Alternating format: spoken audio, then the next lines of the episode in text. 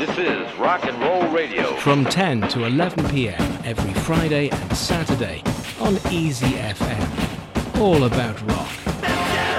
This is Rock and Roll Radio. Stay tuned for more rock and roll. 这个厕所和床是算朋克吗？对啊，它应该算那种，它是九十年代后来的自由的那种延续吧。 funk 加上 free jazz，在那个时代根本不可能想象有这样的配器。 世界是个摇篮，它一直都在动摇。这动荡让我平静，就可以睡觉。在里面我们成长，发育的很好。这时候不知道怎么，它突然停了，身体只好也变得麻木萧条。我的心却开始活蹦乱跳，那里面有点东西在慢慢长大，它想着身体还可以改造。我觉得从我的角度，我自夸一下，就是像这样的歌，你说跟那个《天生杀人狂》那种所描述的那个东西，还是有很多类似的东西，对吧？它对一个整个的一种我们依赖的一个东西的一个批判，身体只好对心灵撒谎，这谎言像爱情来的迅猛匆忙，让心灵感到火热而紧张，就像这世界装作发展动荡。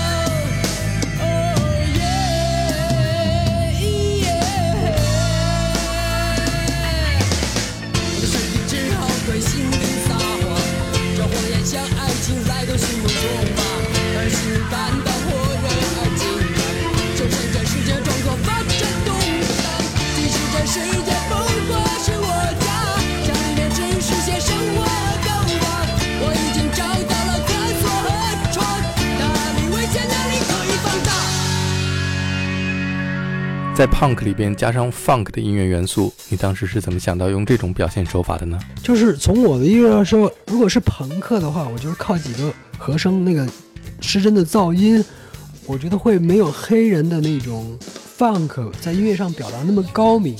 这个我觉得还是在音乐上会有一些我自己的一种认知。我认为 funk 在音乐是一个很高明的东西，它在应用音音乐语言。这首歌曲的歌词里边有那个年代所特有的一种批判性。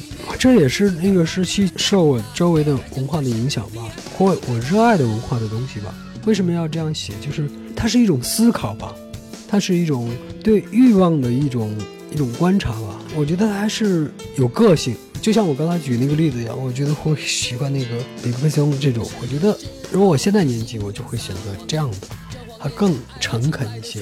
那种批判有的时候就过于的时间看得太少了，它不从整个人类的大历史或从人的一种世俗生活中，再耐心一点，我觉得就好了。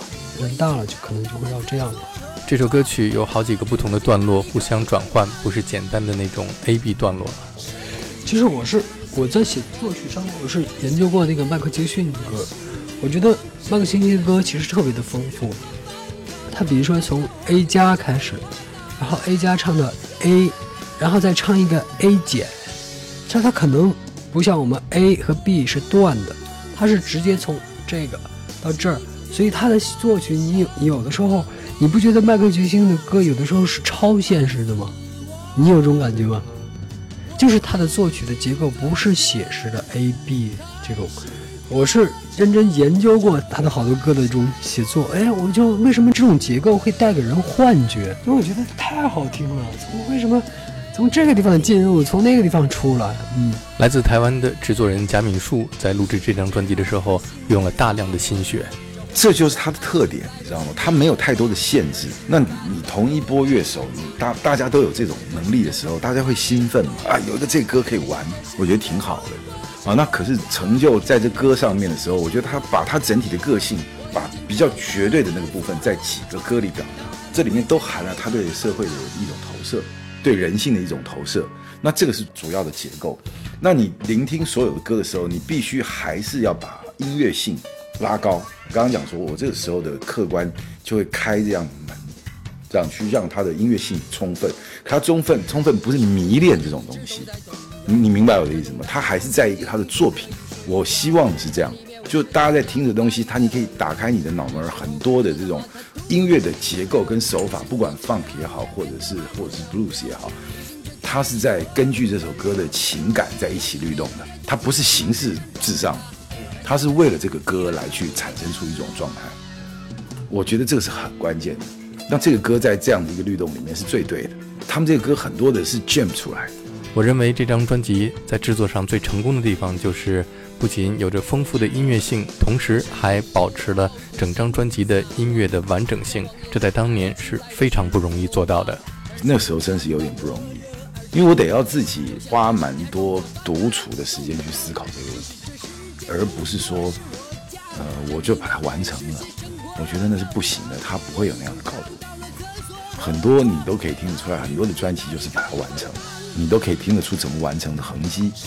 但我觉得这个不一样，是因为它所有的元素备齐，它有一个很独特、没有任何的就是痕迹的嗓音。它有一个，我认为当时是很无敌的歌词，是这么长一段时间酝酿在他生活里面周遭的事物，他自己我刚刚说对环境的投射，对人性的这些深入的这种这种情情绪，这种纠结，或者是这种这种，他把他这这个元素是齐的，然后再来有一帮特别好的哥们，很愿意为这样的东西服，然后大家一起玩得很快乐，他才有办法做到。那我在这里面。扮演的角色必须得要就是跟这些人真的都成为朋友，然后呢，在音乐性上面，我可能大家聊一聊，点一点，他就很容易 catch 我的想法，然后也愿意去做一些过去没有的尝试，我觉得是非常愉快的。我觉得我跟他最大的这个就是过程，就是为什么我们老聊天，我们现在微信聊天也是已经丢过来我丢过去的这样，是因为那时候晚上他就睡新大都嘛。对，我们可以聊很多的社会，聊很多的人生，聊很多的音乐。即便是有一段时间不碰面，我们一见还是没有什么距离。所以在现在这个年代，已经没有制作人能够如此的去接近一个音乐人，并且去理解他的作品的了。我觉得那就是在九零年代年代，我们都有共同的理想，就这么简单，没有什么别的东西在这里面。就都对音乐，对我们该做出来的音乐有一个共同的理想，每一张都如此。我想这就是为什么当年你能够取得张楚的信任吧？对，就是 特特别大的信任，是因为那时候大家都很真诚嘛，真的都很真诚。即便是有些什么立场看法不一样的时候，我就是我这人说话有嗓门也大，就必须得这样。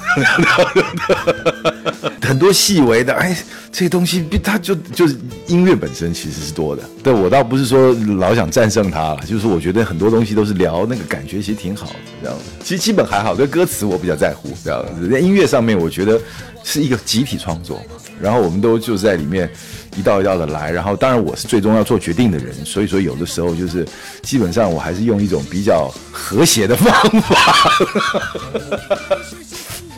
就和谐了。这首歌曲的贝斯手是罗岩，罗岩对，他在这首歌曲里边用了勾弦的演奏手法，他特别喜欢这样，对，你说这人特逗，对不对？他来来，我给你来个这个，就是这种氛围，你知道吗？然后我老是老是说他，你这不不准，那不对，什么 啊？就是真的很欢乐。下面再给我们说一下键盘手窦鹏在这张专辑，特别是在这首歌曲里边起到的作用。我觉得他起到了一一个很大的作用，就是真的没有。很脱俗，很脱，这这对他来说，他的掌握能力是非常好的，真正的是一个好的音乐家嘛。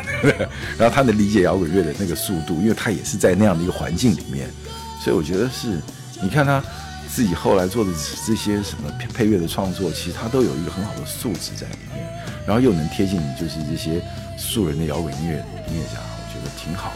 现在回想起来，这张专辑里边你最遗憾的东西是什么？你知道，真的现在问我的话，我的感觉不太一样啊，因为那个时候就是就是数码棚刚起嘛。我觉得这这张如果是 analog 用那种就是老的 analog 磁带的话，一定他妈特别好。我我是这么想的，因为那时候大流行，那我们遇到的设备也就是数码棚嘛，它就是很亮很亮这样子，很很很很数码。但我觉得是可以处理的啦，以后也许在未来吧，对。会不会做一个 remaster？呃，可以的啊，我觉得。光明大道是我整张专辑最喜欢的一个歌，也是你说你最喜欢的一个歌。你能说说为什么吗？因为它那个就比较纯粹嘛，它也没有像苍马油那样用乐队，然后变化做特别多的技巧，和声也特别简单，然后结束的也很干净。作为整张专辑的结尾，这首歌曲仿佛是对我们共同经历过的那个时代的总结，同时也是对未来的一种期许。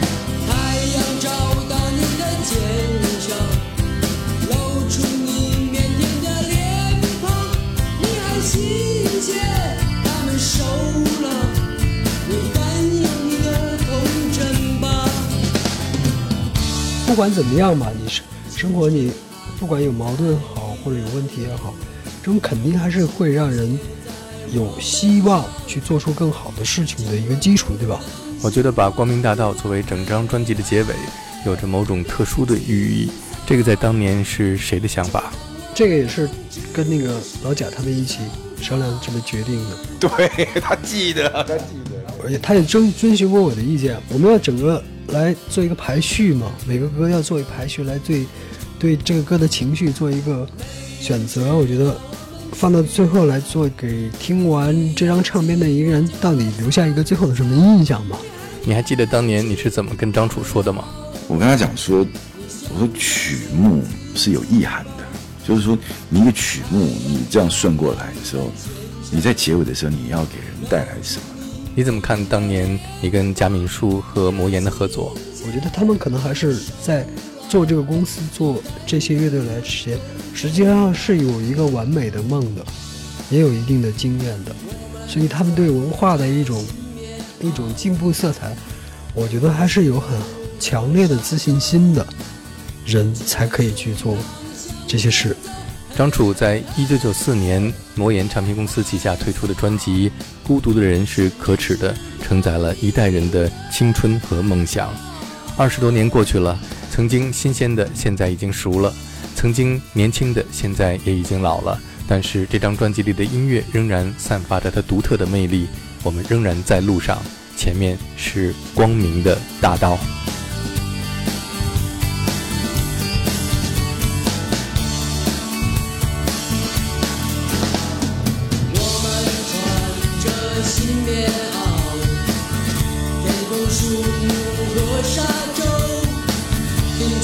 勇敢向前走。